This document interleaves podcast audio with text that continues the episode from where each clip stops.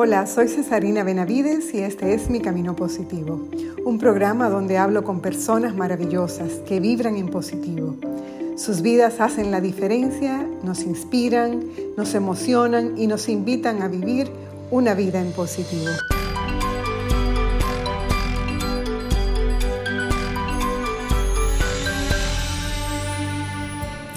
No siempre se gana, pero siempre se aprende. He escuchado esta frase muchas veces. Por eso el mejor ejercicio que creo podemos hacer es aprovechar esa pérdida para aprender algo nuevo sobre nosotros mismos, sobre lo que nos hace falta o lo que nos sobra. Todos hemos conocido la derrota. A veces nuestras grandes conquistas vienen luego de perder muchas batallas. La derrota tiene una dignidad que la victoria no conoce, decía con sobradísima razón el escritor argentino Jorge Luis Borges. Ganar no es una realidad reservada para los que más capacidades tienen, sino para quienes mejor las usan. Nadie saborea un éxito que no haya conquistado con su sudor o sus lágrimas. Carlos Serrano es un deportista colombiano que tiene el récord mundial en natación paralímpica. En las redes sociales comparte una foto suya en donde aparece con un letrero que dice, en los entrenamientos se ganan las medallas, en las competencias se recogen. La frase no puede ser más cierta. Lo que garantiza el triunfo es el trabajo sobre uno mismo, la preparación, el esfuerzo que supone desarrollar todo un proceso en el que paulatinamente uno va rompiendo sus propias marcas. De eso hablo hoy con Mariluz Viñas, una mujer que cambió su vida luego de un momento difícil. Tomó esa situación y la transformó en algo positivo. Eso de ser positiva ya lo traía en su crianza y pudo salir adelante y conquistarse a sí misma.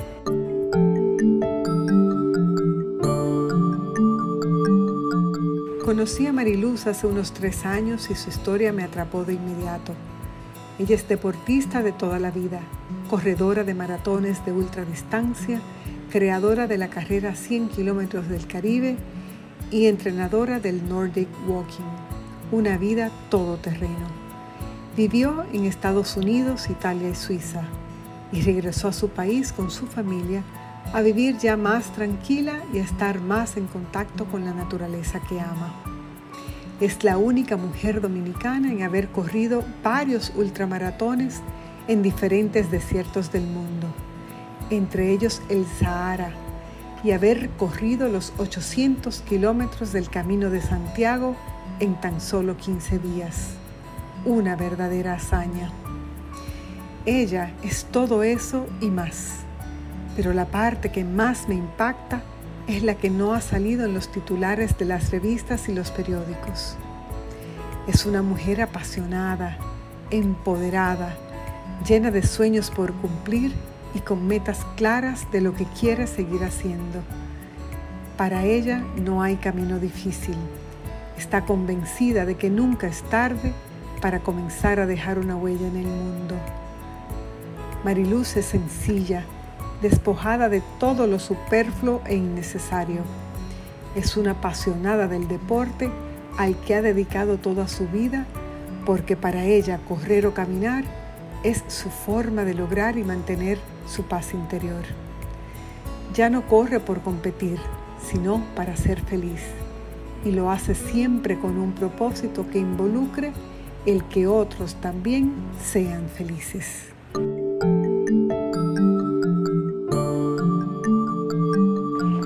Hola Mariluz. Hola Cesarina, ¿cómo estás? Bien, mi amor, un placer tenerte esta noche conmigo. El placer es mío y un honor para mí, de verdad, que tú hayas pensado en mí, en mi historia, en todo esto para, para hacer este conversatorio esta noche. Personalmente eh, fui impactada por esa historia, me inspiraste, Mariluz, y, y bueno, te quedaste conmigo, ¿verdad? Tú eh, todas esas cosas que pude aprender de eso que tú nos contaste. Vamos a comenzar, Mariluz, con una pregunta sencilla. ¿quién es Marilu Viñas y cómo tú te defines? Bueno, yo soy, ante primero, madre, ah. esposa, eh, y, luego eh, amiga. Soy una persona muy sencilla, muy simple, o sea, se suena hasta mal decir que soy sencilla, pero soy sumamente simple porque no me gustan las cosas complicadas ni las cosas pomposas.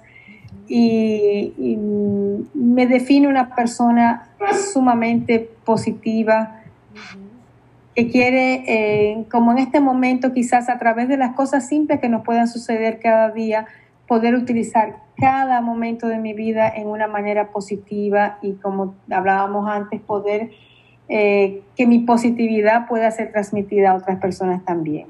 Tú ves por qué tú estaba tarde ya, Mariluz, que tú vinieras a este conversatorio conmigo.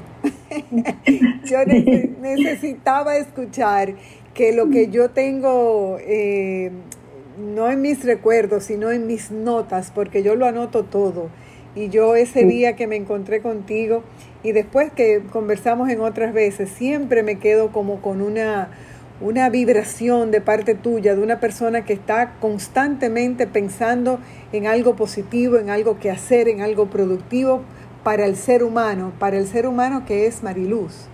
Entonces, tu historia, tu historia, yo no sé ni siquiera cómo comenzar a contarla, pero por eso eh, me gustaba que te definieras y mi próxima pregunta, para que después me cuentes eh, eh, un poquito de cómo comenzó Mariluz a ser la persona que es hoy. ¿Qué es lo que te hace feliz a ti en el día a día?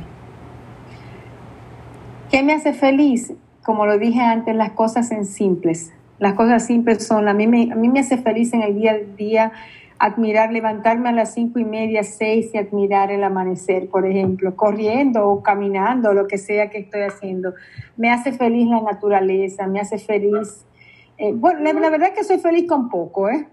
Porque, porque a mí tú me pones en el medio de, no sé, si estoy en la playa, yo ya yo estoy ahí esperando el, el amanecer para verlo y eso me hace feliz.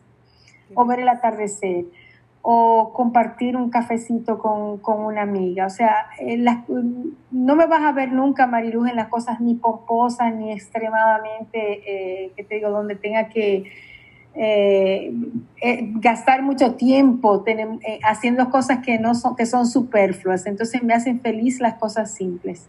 Compartir con las personas, poder una llamada de teléfono. Compartir con mi familia, ese, principalmente en este tiempo de COVID, que es que me, doy todavía más cuenta que las cosas simples son las más importantes. Así es. Creo que esta, este tiempo nos, nos puso, ¿verdad? Este momento de inflexión para... obligadamente, pero, pero que ha sido de alguna manera como un buen ejercicio, ¿tú no crees?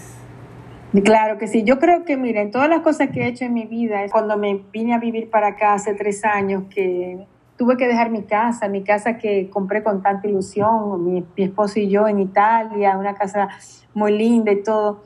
Y sabes qué, lo que más me sorprendió es que no me dolió desprenderme de eso, porque yo decía, esto simplemente son, son cuatro paredes y, lo, que, lo que es importante es lo que hay dentro de estas cuatro paredes que somos nosotros. O sea, que estemos aquí o que estemos allá, estamos siempre nosotros como familia y eso es lo importante. Entonces aprendí a despegarme de todo lo que fuera, eh, que, te digo, material y inútil para la felicidad, al final para la felicidad que pueda, que, que, deseamos tener como personas. Exactamente. Y yo, yo lo veo en ti, en la forma como vives, en la forma como transmites todo aquello que estás, vamos a decir, eh, aprendiendo en aquellos maravillosos recorridos que yo me los imagino como momentos. Vamos a hablar de eso, Mariluz, porque definitivamente yo creo que, que lo que tú vives ahí es una experiencia que,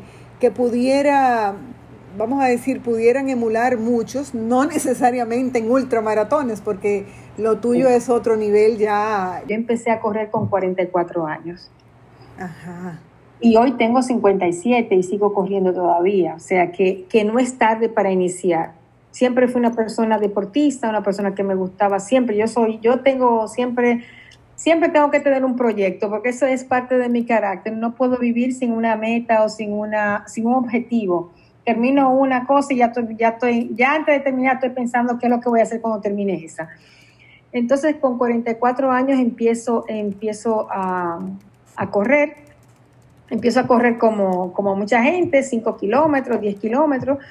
Tenía una buena preparación porque como venía, como estaba siempre en el gimnasio o, o haciendo cualquier otro tipo de deporte, pues no se me hizo tan difícil iniciar a correr y me di cuenta que era un deporte que quizás si hubiera iniciado ah, más joven, pues hubiera sido eh, bastante buena, porque me resultó fácil, me resultó que era buena, no obstante tenía ya esa edad y estaba iniciando. Eh, con 48, después que tenía unos añitos corriendo eh, medio maratón o de 10 kilómetros y eso, pues sucede algo en mi vida un poco que, que, les digo, algo en mi vida que, que me pareció que se me hundió al mundo de un momento al otro. Y entré en una, en una fase de, de vamos a decir, yo no lo reconocía como depresión, pero sí era una depresión, pues eh, sentía que, que Mariluz no podía hacer nada, que Mariluz no valía nada, que era difícil para mí iniciar cualquier cosa, no podía ni siquiera correr porque estaba, eh, estaba sumergida en una tristeza eh, profunda. Y, un día decido que esa no era yo. Digo, ¿cómo va a ser? Yo no puedo seguir eh, después, de, después de unos seis, siete meses que no puedo, así no, esa no soy yo. No me veía en esa, en esa y, pero tampoco sabía, sabía cómo, cómo salir. Veo un video en, en YouTube de una carrera en el desierto de 100 kilómetros. Me pareció que era algo imposible de lograr porque yo no había corrido más de eh, ni siquiera un maratón en ese periodo.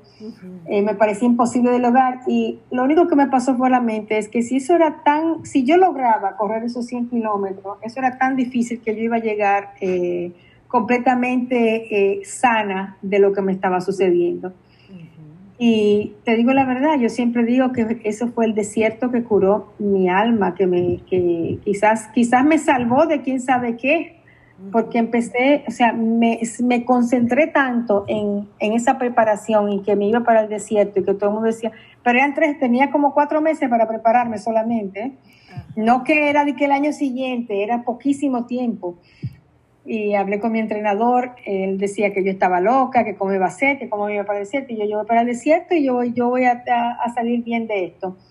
Y efectivamente, esa primera carrera forjó lo que es Mariluz hoy porque yo regresé de allí una persona completamente nueva, yo regresé una persona fuerte, una persona con una cabeza que para bien o para mal, cuando yo digo por ahí voy, por ahí voy, eh, a veces me doy duro, claro, porque siendo tan, tan, que vamos a decir, tan cabeza dura, porque em, me forjó talmente un carácter totalmente fuerte que yo luego de esto, pues ya inmediatamente regresé, pues ya me puse otro, otro objetivo y otro más, y cada vez que terminaba uno, pues ya tenía la siguiente en la mente. No tanto porque me gustaba correr, era más eh, algo, era como, era como masoquismo, yo digo, porque era más el entrenamiento mental que me daba y la fuerza interior tan grande que esto me daba, que a mí me gustaban por eso. Entonces, eh, así, así empiezo yo, eh, que te digo, cuando cumplí mis 50 años ya yo había logrado hacer muchísimas cosas que, que nunca, que no hubiera ni siquiera soñado haber hecho y lo debo principalmente a ese momento negativo de mi vida. Y yo hoy doy gracias a Dios por ese momento negativo de mi vida que me dio tanta fuerza y tanta... Eh, forjó talmente eh, un carácter tan fuerte en mí que la verdad que lo único que tengo que darles gracias porque quizás no hubiera sido lo que yo soy hoy, no, no, no, no hubiera sido ni la mitad de lo que yo soy hoy si no hubiera sucedido eso. Eso a mí me parece siempre como de esas cosas de contrasentido, ¿verdad? Una cosa mala que se convierte en algo extraordinario para, para, la persona. Claro, claro. Por eso digo también que es un poco de masoquismo positivo, porque esos momentos de tú correr en el desierto, momentos en que estás en carreras de autosuficiencia que son fuertes, que, que cuando estás en el miedo dices, ¿por qué me metí en esto? O sea, porque los momentos de crisis son, son grandes. Pero es como un masoquismo positivo, porque lograr superarlos luego es lo que te hace, es lo que te, te, enriquece de, esto, es lo que te da, es la parte, porque la parte que, que, yo digo la que más me gusta, paso trabajo, sufro, pero cuando termino, soy Wonder Woman, vamos a decir así, qué maravilla, Qué maravilla, la, la parte negativa es que luego se te olvida después de un tiempo, entonces hay que estar muy atento cuando uno hace este tipo de cosas, que sea de deporte o que sean otro tipo de actividades, porque eh, la tendencia a que, a que se nos pase ese euforismo y esa, eh, esa fuerza rápidamente es, eh, es, es, grande, está esa tendencia, se nos olvida. Y empezamos de nuevo a entrar en el círculo vicioso de la vida normal, llena de, de otras cosas. Entonces hay que, sí, hay que, ahí es donde está el, verdadero trabajo luego.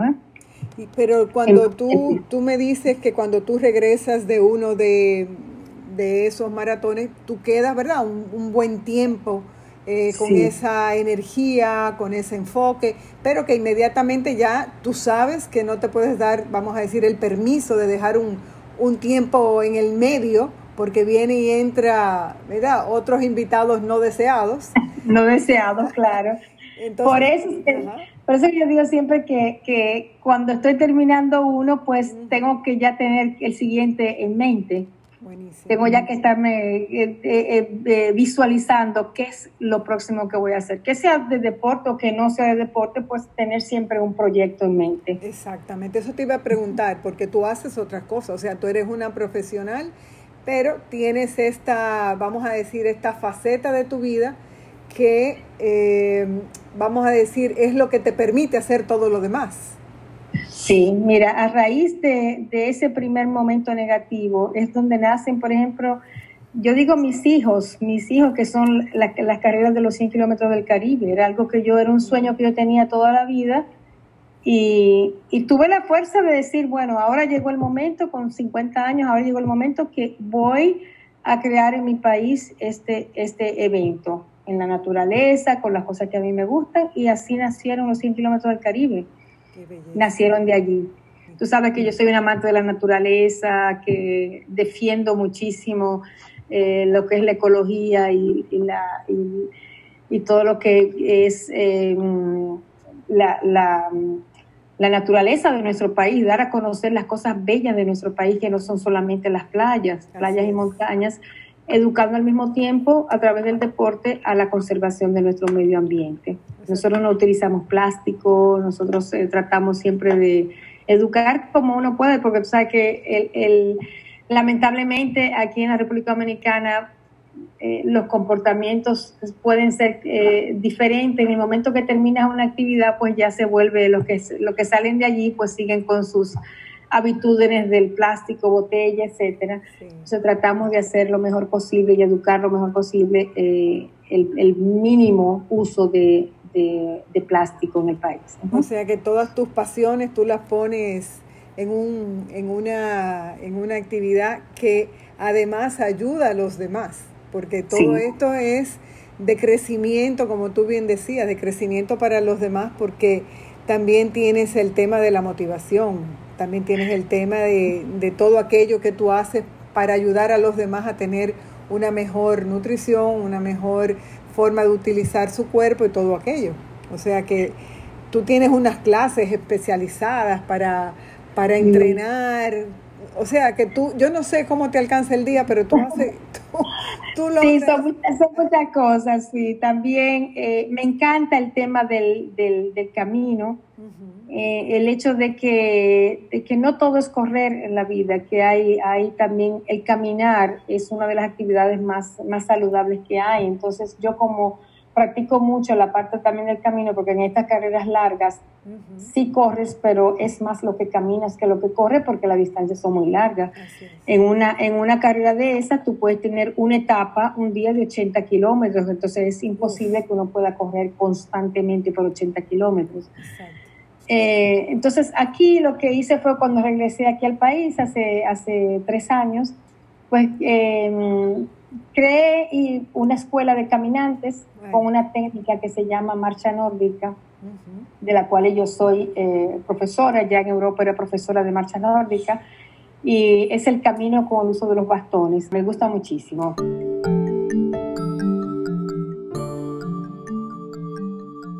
Para quien tiene una mentalidad triunfadora, la palabra derrota en realidad no existe. Lo que hay son situaciones en las que logra lo que se propuso y otras en las que tiene la posibilidad de aprender algo que no sabía.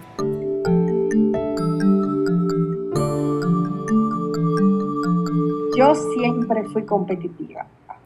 Te voy a decir la verdad, desde que estaba pequeñita, porque yo siempre quería ser, eh, yo no voy a decir las cosas mejor que los demás, pero sí quería, yo siempre he dicho desde que estaba pequeña que hacer algo bien hecho o mal hecho te toma, te, te coge la misma intensidad, el mismo tiempo, la misma eh, energía te toma de hacerlo, que era mejor hacerlo bien hecho. ¿eh?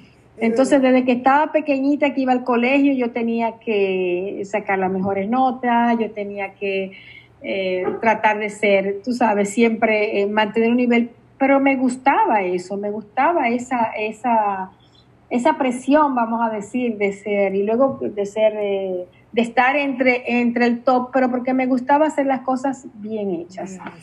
En mi casa, que somos nueve hermanos, la que siempre tenía todo organizado era yo. O sea, organizar, yo lo tengo en el DNA porque me encanta organizar lo que sea. Cuando veo que tengo muchas cosas, cuando doy lo mejor de mí. Mm, o sea, no puedo, cuando no tengo nada que hacer, no, no, eh, no tengo nada que dar tampoco, entonces tengo que estar siempre involucrada en, varias cosas y ahí es cuando, por eso te digo, era desde, que estaba en el colegio, ¿eh? siempre. Entonces, eh, cuando empecé a correr, sí, era, yo era muy competitiva. Hasta que te digo la verdad, hasta que en el 2015 yo decidí correr, hacer el Camino de Santiago de Compostela. y ahí, ¿qué te digo? Después que regresé de ese camino, mi, mi percepción ya, eh, ya, no me, ya la competencia pasó a un segundo lugar, porque me di, me di cuenta que, que por primera vez hacía algo, eh, ¿qué te digo? Hacía algo para mí, ¿no? Para, todos los otros lo hice para mí, pero lo hacía con un sentido de competencia tan grande que estaba siempre con el estrés de que, mira, tengo esta que está aquí y la otra y no me puedo dejar ganar y tengo que llegar primero y llegar con la lengua afuera y, ¿me entiendes? O sea, yo estaba concentrada en que tenía que llegar a una posición en una carrera. Cuando hice el Camino de Santiago, todo eso pasó en segundo plano, porque ahí fue cuando yo decidí que ya en el 2015 correr para los niños de la Fundación San Jude. Quería hacerlo desde Francia hasta, llegando a hasta llegar a Santiago de Compostela, buscando los numeritos, yo eh, el año siguiente cumplía 52 años y dividiendo, haciendo numeritos yo sola en mi casa, dividiendo, eh, no sé, los 800 kilómetros que tenía que recorrer. Empecé 20 días, no, eso yo no tengo 20 días, lo que tenía eran 15 días para hacerlo. Digo yo, bueno, dividiendo entre 15 días me dio el número 52 y yo el año siguiente cumplía 52 años. Digo yo, bueno, pero esta, esta como una señal, decía una señal, yo tengo que hacer eso en 15 días. Escogí un niño, escogimos 15 niños, 15 historias que yo las conocía, conocí los niños, etcétera, y cada día yo corría para ese niño. Tú no te puedes imaginar cómo.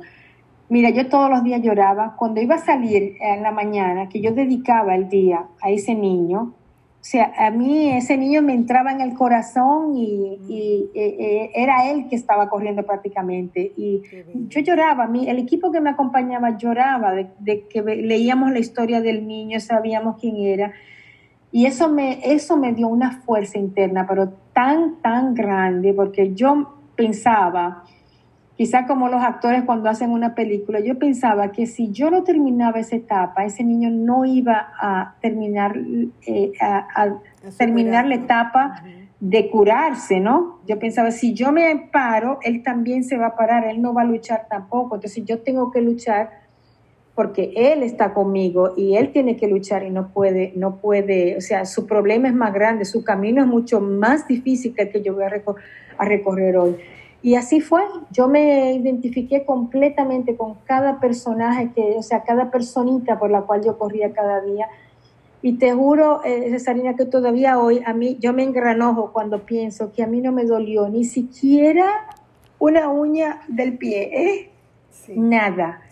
Yo por 15 días a mí no me dolió absolutamente nada. Yo llegaba a completar mis kilómetros, llegaba al hotel, los que me estaban, que no me acompañaban corriendo, sino que yo iban en carro y en algunos puntos me esperaban y ahí me, me veían las personas que estaban conmigo. Ellos estaban muertos, cansados, porque imagínate, todo el tiempo detrás de mí. Y yo llegaba como si nada y cuando llegué a Santiago de Compostela, después que yo llegué, que eh, bueno, ahí hubo, me estaban esperando, me está, la, la, alcaldía y todo eso, y después cuando ya terminó todo, no me vas a creer que yo no, yo no podía caminar.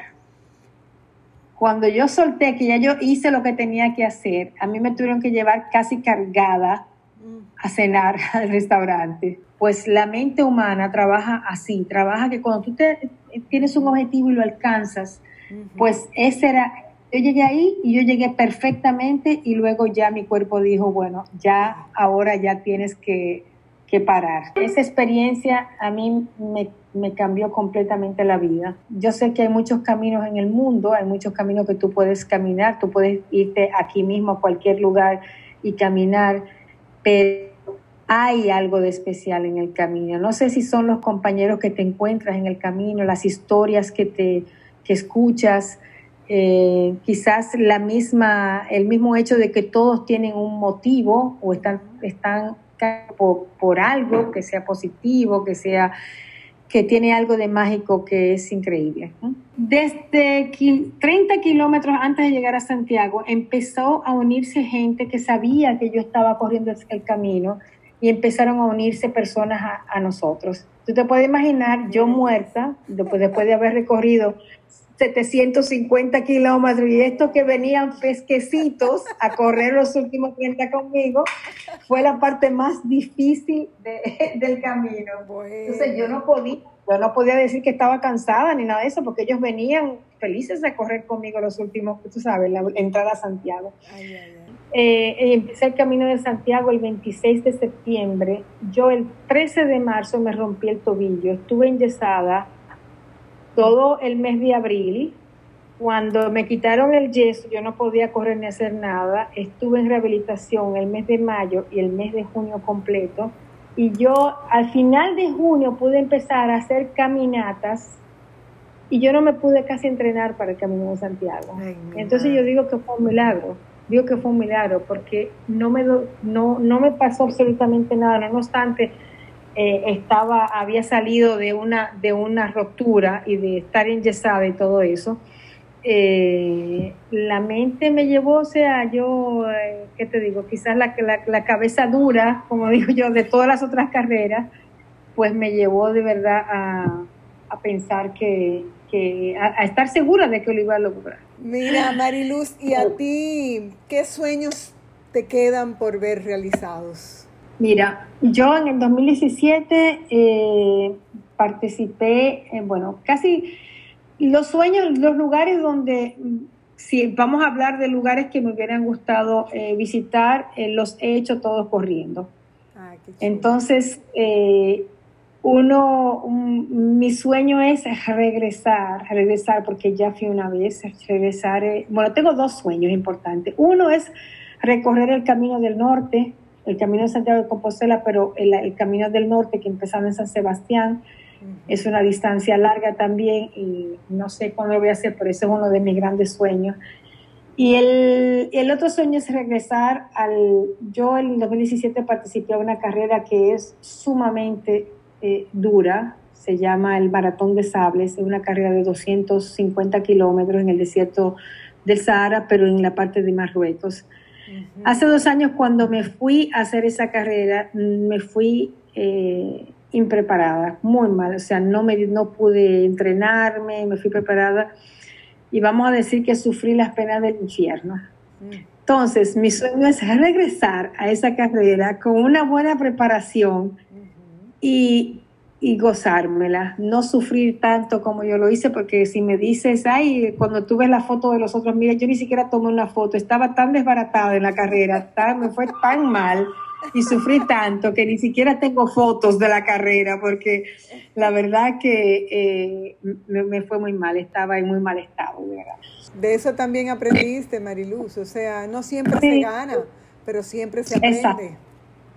Así fue. Y, y, la verdad que eso es en la parte material. Luego, en la parte espiritual, eh, ya 57 años, eh, me encantaría poder que te digo, después de este medio año que hemos vivido con tanta incertidumbre y eso, pues poder encontrar esa, ese equilibrio. A mí me encantaría vivir en la montaña, no sé, en Constanza, en algún lado por allí, y poder vivir a plenitud lo que es la tranquilidad.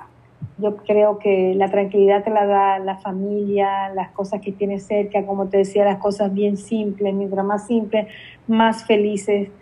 Eh, me hacen a mí por lo menos, y poder eh, eso, poder tener esa libertad de, de, decir eh, finalmente estoy en el lugar que quiero. Ah, qué bello, así, qué chulo. Mira, ¿a quién tú admiras? Admiro a mi mamá. Mi madre tiene 88 años, va a cumplir 89, es todavía la jefa. Ay, qué Mi mamá, creo que, creo que esa esa parte de, ser positivo eh, viene de ella, porque mi mamá siempre dice, ella le busca siempre la parte bonita a todo. Está pasando algo malo, ah, no, no, pero sí está bien, malo, pero tú vas a ver que. Todo va a salir bien o tú vas a ver que todo va a cambiar. Ella siempre ve las cosas y yo creo que eso lo he aprendido de ella, mirar siempre la, primero la parte buena y luego eh, buscarle solución a la, a la que es menos buena, vamos a decir, para no decirle más. Mi mamá con 88 años tiene una energía que nosotros somos nueve hermanos y ella tiene más energía que los nueve juntos. y es, eh, es admirable, de verdad. Yo la admiro muchísimo. Ella fueron unos padres muy estrictos con nosotros y se los agradezco de corazón porque nos enseñaron de verdad, eh, nos inculcaron valores muy fuertes en cuanto a lo que es la familia, en cuanto a todo prácticamente, el, el, el, el, dar, el compartir, el, perdonar, a veces todo eso lo hemos aprendido de ellos y entonces eh, mi papá ya no está, que también lo admiro mucho, mi mamá que quedó con, con nueve hijos ya grandes, pero nueve hijos que y ella supo tomar el control de todo y lo tiene todavía, no obstante va a cumplir 89 años. Entonces, eh, para mí es mi ídolo. Qué maravilla, qué maravilla. Me gustaría que tú me dieras un mensaje. Yo creo que nunca es tarde, nunca es tarde para iniciar algo. Entonces, aquellas personas que sienten que se les pasó el tiempo, eso no es así. Nunca, siempre tenemos la oportunidad de iniciar, todos tenemos el derecho y la oportunidad de, hacer lo que de verdad nos gusta. Segundo, de aprender a, hacer nosotros mismos y las cosas y, dar valor a las cosas que de verdad nos hacen felices. Yo, como digo, me desprendí de las cosas materiales y, y eso da tranquilidad y da felicidad. Y la tercera cosa que les digo es que cuando eh, el corazón, cuando le ponemos la pasión, no sé si tú te recuerdas que yo hablaba mucho de poner el corazón y la pasión en cualquier cosa que decidamos emprender o hacer, todo va a salir bien. La pasión con que se hacen las cosas es la clave principal para, para poder triunfar en el proyecto que nos estamos presentando. La vida es corta y yo creo que esta pandemia nos ha enseñado más de lo que ha sido más positiva que negativa, quizás en muchos aspectos, porque eh, creo que muchas personas se han dado cuenta de verdad cuáles son los valores importantes de la vida. Entonces, eh, concentrarnos en esos. Eh, ese es mi mensaje, ponerle pasión a todo lo que hacemos y darle el valor necesario a las cosas que de verdad son importantes en nuestra vida. Bueno, Gracias por este tiempo tan maravilloso, por tus palabras, por, por tu historia que me sigue conquistando. Bueno, mi amor, pues buenas noches, te quiero mucho. Gracias, Marilu.